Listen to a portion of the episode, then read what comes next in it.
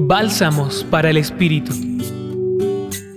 El Evangelio de hoy nos dice que Jesús subió a la montaña, un lugar privilegiado para el encuentro con Dios, y fue llamando a los que quiso, y ellos se fueron con él.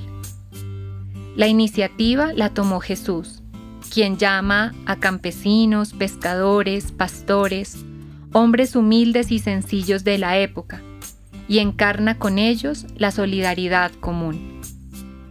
La buena noticia que nos trae Jesús se aterriza en un discipulado global, pues el anuncio de este reino del amor comienza con humildes pescadores, con personas del común, con quienes se encuentra, conversa, sana y los invita a una nueva experiencia que los mueve en el camino a seguir trascendiendo obras que devuelven la dignidad a las personas. Jesús nos llama por nuestro nombre, en la particularidad de nuestra vida y vocación, para hacer comunidad y desplegar con sentido nuestra misión.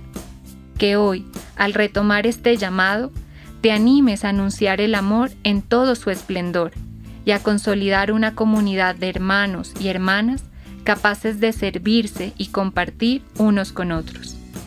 Los acompañó en su reflexión Marcela Caicedo Vela desde el Centro Pastoral San Francisco Javier de la Pontificia Universidad Javeriana.